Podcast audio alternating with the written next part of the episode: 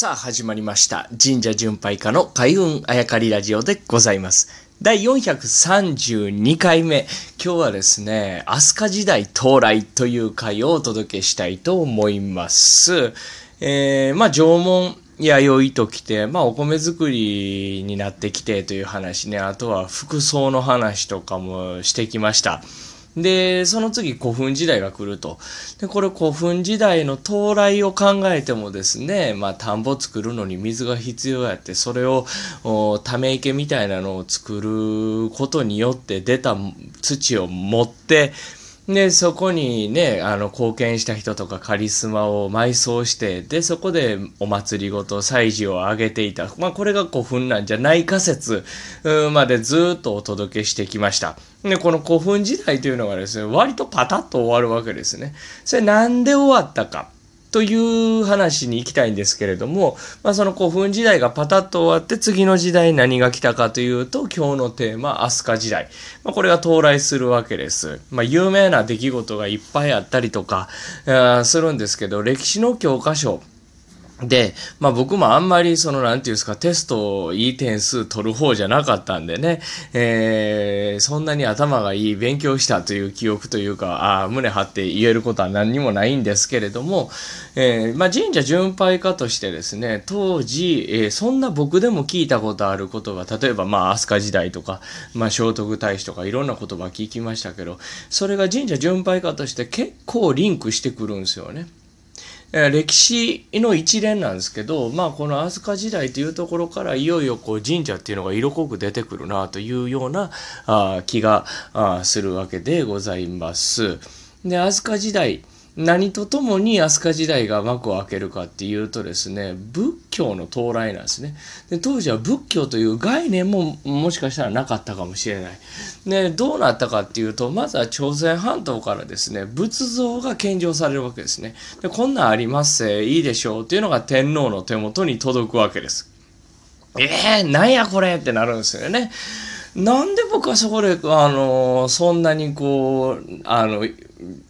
衝撃が起きたのかなと僕は思うんですよね。それまで何て言うのかな例えば人形みたいなのは作ったあかんと言われる国だったとしましょうやそうするとこう仏像というのが来た時に衝撃があるかなとは思うんですけれどもそれまでこう日本にはあ埴輪とか土偶とかっていうのがあったわけですよね。でこれはあの古墳に一緒に、えー、埋めるものですけれども、まあ、最初はね、えー、その権力者に仕えてた人たちも一緒に、えー、生きたまんま埋めてたっていう話で、これはあかんやろって言って、その生きてた人たちを一緒に埋める、その習慣はやめた方がいいっていうので、その代わりに、えー、作られたのが、埴輪やって言われている、埴輪とか土偶やって言われているというのを聞いたことありますが、まあまあ、それはさておきですね。まあだからそんな、こう、なんていうんですか、独特の多分、死生観が我が国にその住まう人たちにはあったんでしょうね古墳時代ね今となっては分かりませんがねでそこに仏教というのが来て仏教というか仏像というのが来てたまげたわけでございます。で飛鳥時代が始まっていくんですけれどもここで何が言いたいかというと仏像が伝来してもいいと思いますしそこであのー、まあ、新しいね、えー、時代が始まるのもいいと思うんですけど、わざわざ古墳やめる必要ないと思うんですよね。まあ、数多く作りすぎたのかなとは思いますが、あパタッとこう止まるわけですよね。僕はここにポイントがあると思うんですよね。飛鳥時代が始まるというよりかはですね、古墳時代が終わる。これ何かっていうと、やっぱ仏教、仏像、そして仏教の伝来とともに、やはり、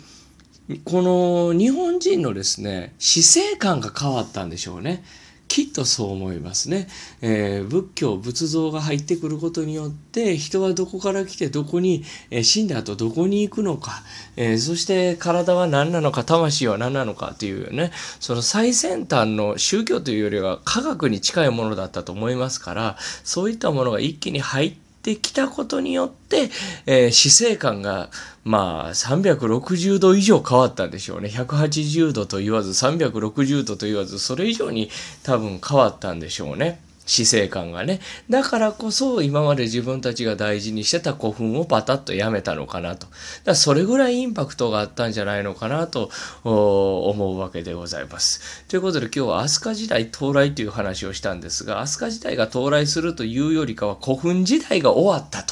えー、古墳作りを終えていった。それはなぜかっていうと、あ仏像が入ってきて仏教が入ってきただけとは言わずですね、きっと死生観が変わったんじゃないか。まあ、この境目が古墳時代と飛鳥時代の境目なんじゃないのかなというお話をお届けしました。